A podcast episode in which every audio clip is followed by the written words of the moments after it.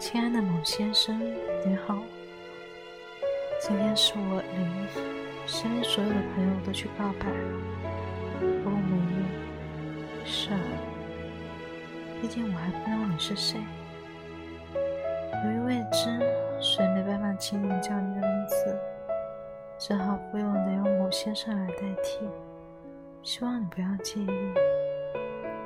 在你来到我身边之前。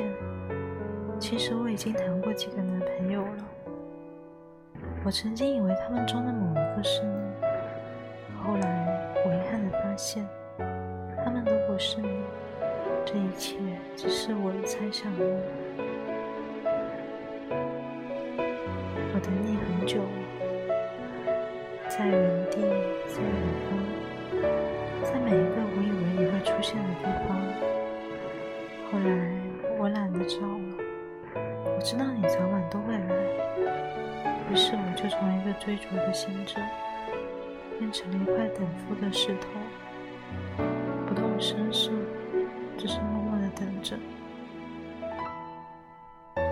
我在办公楼的电梯里遇见过一个像你的人，我在超市结账处遇见过一个像你的人，我在看完远方的动色名著遇见一个像你的人。